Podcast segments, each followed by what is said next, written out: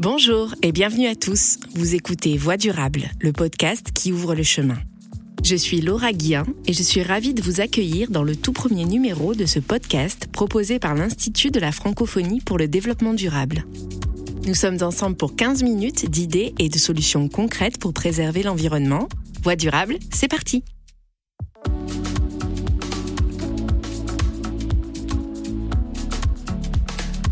On l'a vu danser le long des golfes clairs, ses coups d'éclat ont inspiré les peintres, les musiciens.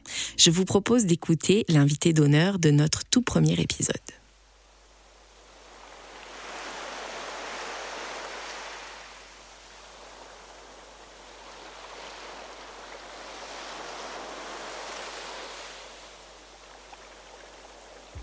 Vous l'avez reconnu, il s'agit de la mer, des océans, ou plutôt devrait-on dire de l'océan mondial, cette immense étendue d'eau salée qui recouvre 71% de la surface du globe. Alors l'océan n'a pas simplement alimenté le monde des arts, il joue aussi un rôle vital sur l'équilibre de la planète. Son action est longtemps restée dans l'ombre de celle des forêts, pourtant il capte à lui seul 30% des émissions de dioxyde de carbone dues aux activités humaines. Sans océan, nous ne respirons pas. Mais ces eaux se portent mal. Acidification, pollution, raréfaction, voire disparition de ces ressources, ce véritable poumon bleu de la planète est largement menacé, et avec lui la biodiversité tout entière. Alors, peut-on encore sauver l'océan mondial? De nombreuses voix s'élèvent aujourd'hui pour dire oui. Partout sur la planète, des solutions SM, c'est le cas notamment au Sénégal, dans les îles Saloum, où un projet de pêche durable a permis de revitaliser l'emploi tout en faisant revenir de nombreuses espèces marines disparues. Nous verrons dans la deuxième partie de notre podcast quelles solutions ont permis de sauvegarder ces eaux parmi les plus poissonneuses de la planète. Mais pour commencer cette émission sur la sauvegarde de l'océan mondial, j'ai le plaisir de donner la parole à l'une des voix qui porte haut l'engagement en faveur de sa préservation, la navigatrice et députée européenne Catherine Chabot. Bonjour Catherine Chabot et merci d'avoir accepté notre invitation dans Voix durable. Écoutez, d'abord, bonjour à tous et vraiment ravi de participer, de vous retrouver, même si moi je ne vous vois pas, mais en tous les cas, je salue tous les francophones qui sont à l'écoute. Catherine Chabot, vous êtes journaliste, navigatrice, la première femme à avoir réalisé un tour du monde en solitaire et sans escale. Ça, c'est ce qui concerne vos actions en mer, mais vous êtes également engagée pour la mer. Je rappelle que vous avez été membre du CES, le Conseil économique, social et environnemental, délégué à la mer et au littoral de 2016 à 2017 et aujourd'hui députée européenne. À ce titre, vous faites partie de trois commissions, la commission développement, environnement et pêche. Alors ces multiples casquettes font de vous une observatrice privilégiée de l'océan mondial. Quel rôle joue-t-il sur nos équilibres à nous, les humains? L'océan, en fait, on l'ignore parce qu'on connaît très peu finalement l'océan. Mais l'océan, c'est la moitié de l'oxygène que nous respirons. Enfin, il produit la moitié de l'oxygène que nous respirons. L'océan couvre 71% de la surface de la planète.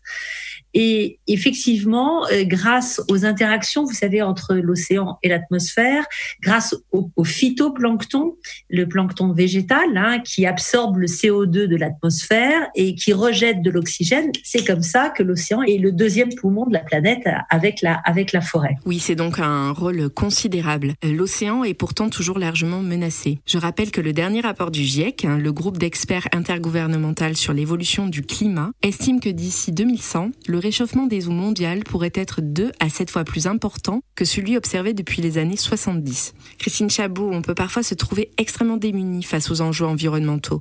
Vous qui êtes navigatrice et engagée pour la protection de la mer depuis plus de 18 ans, quels conseils donneriez-vous à ceux qui veulent agir? Au nord comme au sud, comment peut-on préserver l'océan mondial? En fin de compte, c'est amusant parce que depuis que j'ai arrêté la compétition, j'ai arrêté, j'ai fait deux tours du monde, mais avant j'ai fait d'autres transats, j'avais vu des plastiques en mer en plein milieu de l'Atlantique.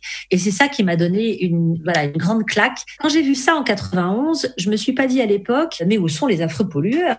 Je me suis dit, mais comment en est-on arrivé là collectivement? Et je me suis sentie responsable. Je me suis dit, mais qu'est-ce que je peux faire On a tous la capacité finalement de réduire notre impact sur la mer, y compris quand on habite à l'intérieur des terres. Et ça, moi, je le dis à nos amis francophones qui sont loin de la mer toutes les pollutions qu'on va pas traiter, euh, les déchets qu'on va laisser dans la nature, les eaux usées qu'on ne va pas traiter, vont repartir un jour à la mer par la voie des bassins versants. Vous savez, c'est cette grande aquasphère euh, ou cette hydrosphère euh, qui, qui nous relie tous. Donc, pour répondre à votre question, il existe plein de solutions. D'abord, la solution que chacun des citoyens est en capacité de mettre en œuvre. Après, le transport maritime peut réduire son impact. Aujourd'hui, on voit se développer, on, voit réémerger ce qu'on appelle la propulsion vélique. On peut remettre une propulsion à la voile sur des bateaux de transport de marchandises. La pêche peut devenir aussi beaucoup plus durable. Et là, on y travaille et on n'y est pas encore. Hein. Après, un concept que je pousse beaucoup et qui est très prometteur, c'est celui d'infrastructure maritime à impact positif. Ce qui est très important, y compris un port, c'est un lieu de biodiversité. Quand vous immergez un poteau d'éoliennes offshore, quand vous construisez un port ou quand vous étendez un port ou restaurez un port, vous pouvez le concevoir non seulement pour qu'il réduise son impact sur l'environnement, mais aussi pour finalement que l'infrastructure participe à développer du fooling, des, des écosystèmes, voilà, toute une biodiversité et favoriser ce qu'on appelle l'effet récif ou l'effet réserve. Oui, alors je rappelle que l'effet récif, c'est donc cet effet qui permet d'utiliser les éléments immergés en mer comme support aux espèces marines et qui fait partie d'une approche durable et globale de concevoir les projets aujourd'hui. Absolument. Moi, je prône beaucoup l'approche globale en Europe, c'est ce qu'on appelle la politique maritime intégrée. Pour tout vous dire, on a beaucoup de mal à l'intégrer, c'est-à-dire qu'on met beaucoup les sujets en silo, la pêche, le transport maritime, euh, la recherche, etc., l'énergie, alors qu'en fait, tous ces sujets doivent dialoguer. Il y a une politique européenne qui s'appelle la planification des espaces maritimes et qui invite les acteurs à co-construire, à, réfléchir ensemble, à coordonner un petit peu leurs activités.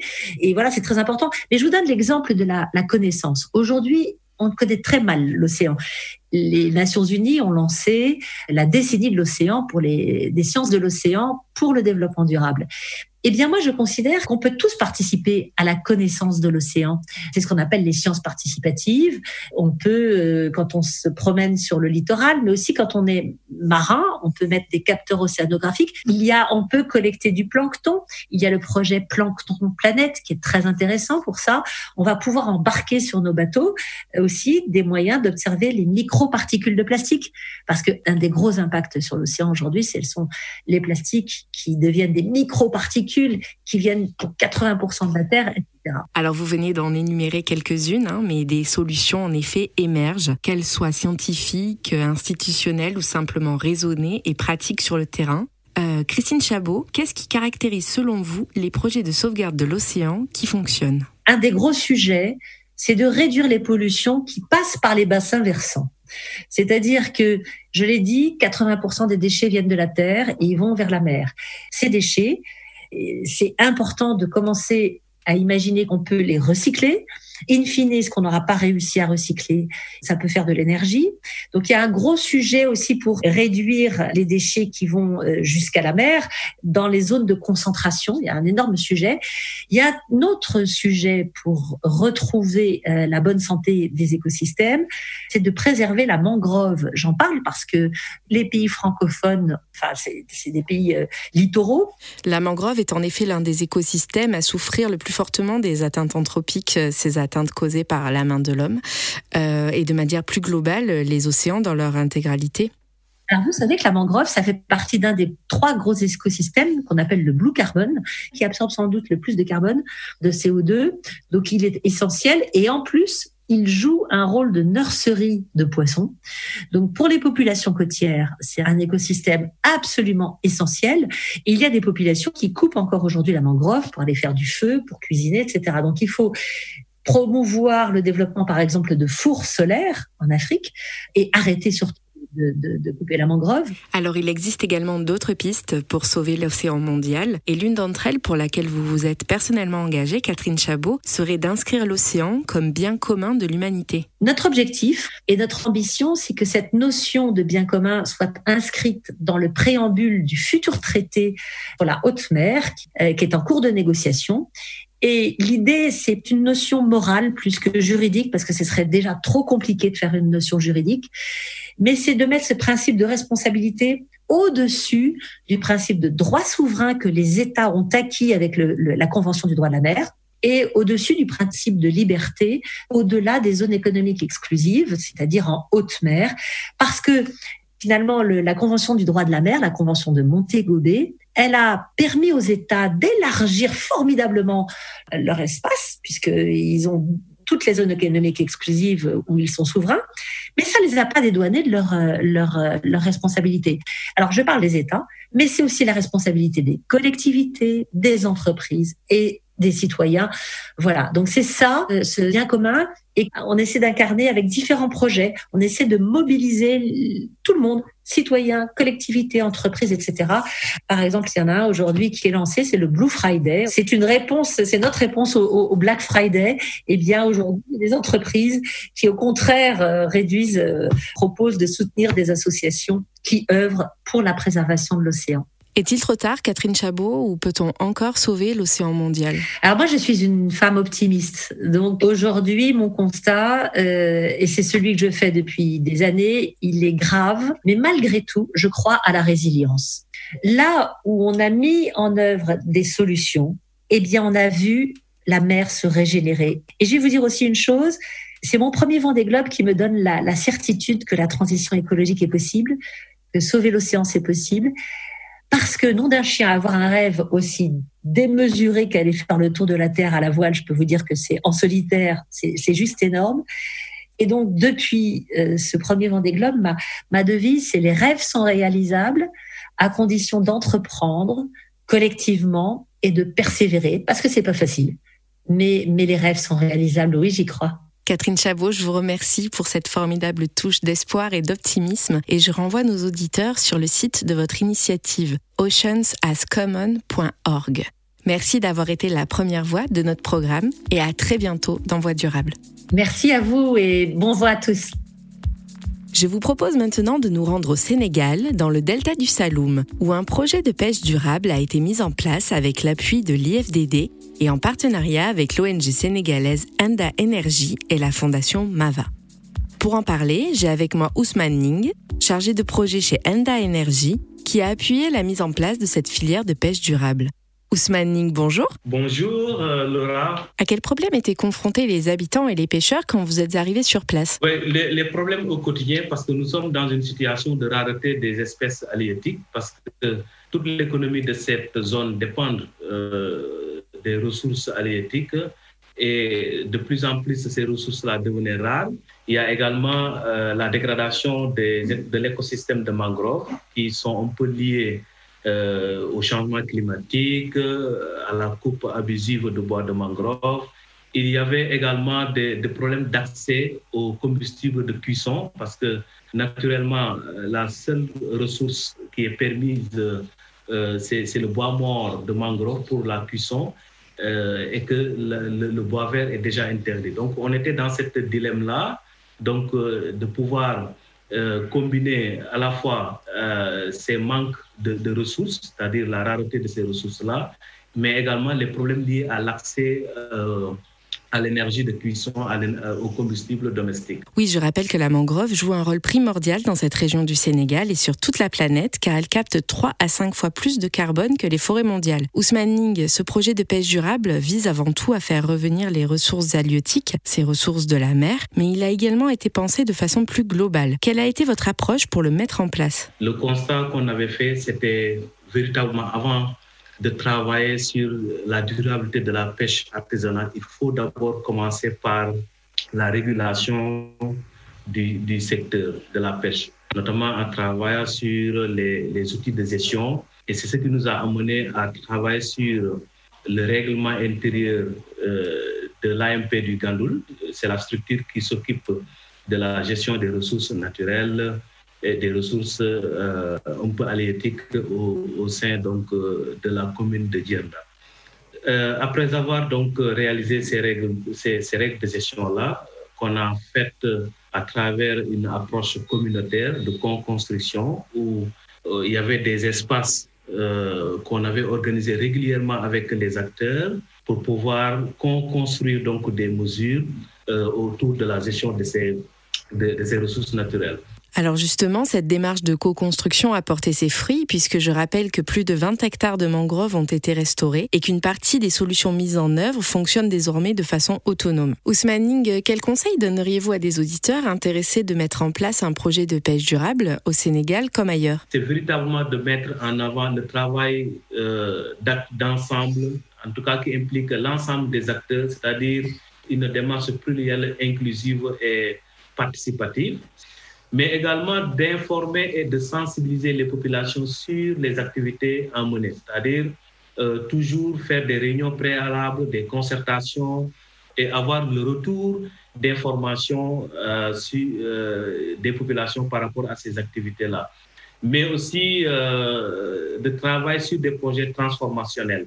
Ça aussi, c'est important parce que si le projet n'a pas un impact assez intéressant, ça peut euh, ne pas motiver donc les, populations, les acteurs en quelque sorte, qui ont un fort impact en termes de génération de revenus, en termes de création d'emplois, même si ce sont des projets qui tournent autour de la protection de l'environnement, il faut que ces actions, il faut que ces aspects-là soient vraiment euh, mis en avant. Pour finir, euh, mettre en place des mécanismes de durabilité. Parce que quand on parle de durabilité, ce qui est attendu c'est une fois que le projet euh, finisse, euh, que les actions puissent continuer dans le temps. Et, c'est ce qui fait qu'il faut véritablement mettre en avant l'autonomisation des populations, la pérennisation des acquis, donc avec des mécanismes forts et puissants, donc permettant à ces acteurs-là de pouvoir continuer, n'est-ce pas, euh, à mener ces activités-là euh, même si le projet n'est plus là. Merci Ousmane d'avoir été l'une de nos voix durables aujourd'hui. Bonne chance pour la poursuite de ce projet de pêche durable et à bientôt. Merci beaucoup Laura et à bientôt. Voilà, Voix durable, c'est terminé pour aujourd'hui. J'invite toutes celles et ceux qui souhaiteraient en savoir plus à se rendre sur la page Ocha de notre émission, où l'équipe vous a concocté une série de liens en rapport avec notre sujet.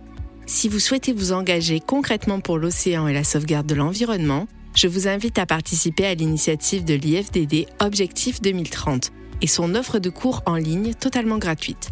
Développement durable, économie des ressources naturelles, droit de l'environnement, évaluation environnementale, métiers et technologies de l'environnement. Vous pouvez vous former toute l'année autour de la protection de la planète sur objectif2030.org. N'hésitez pas à commenter cet épisode de Voix durable ainsi qu'à nous poser vos questions sur les réseaux sociaux avec le hashtag Voix durable. Il ne me reste plus qu'à remercier toute l'équipe de l'IFDD, en particulier Lionel Gossamnik et Claire Chitecat qui m'ont aidé à préparer cette émission, Thibaut Garnier qui l'a montée et mixée. Merci à tous et à très bientôt pour de nouvelles voix durables.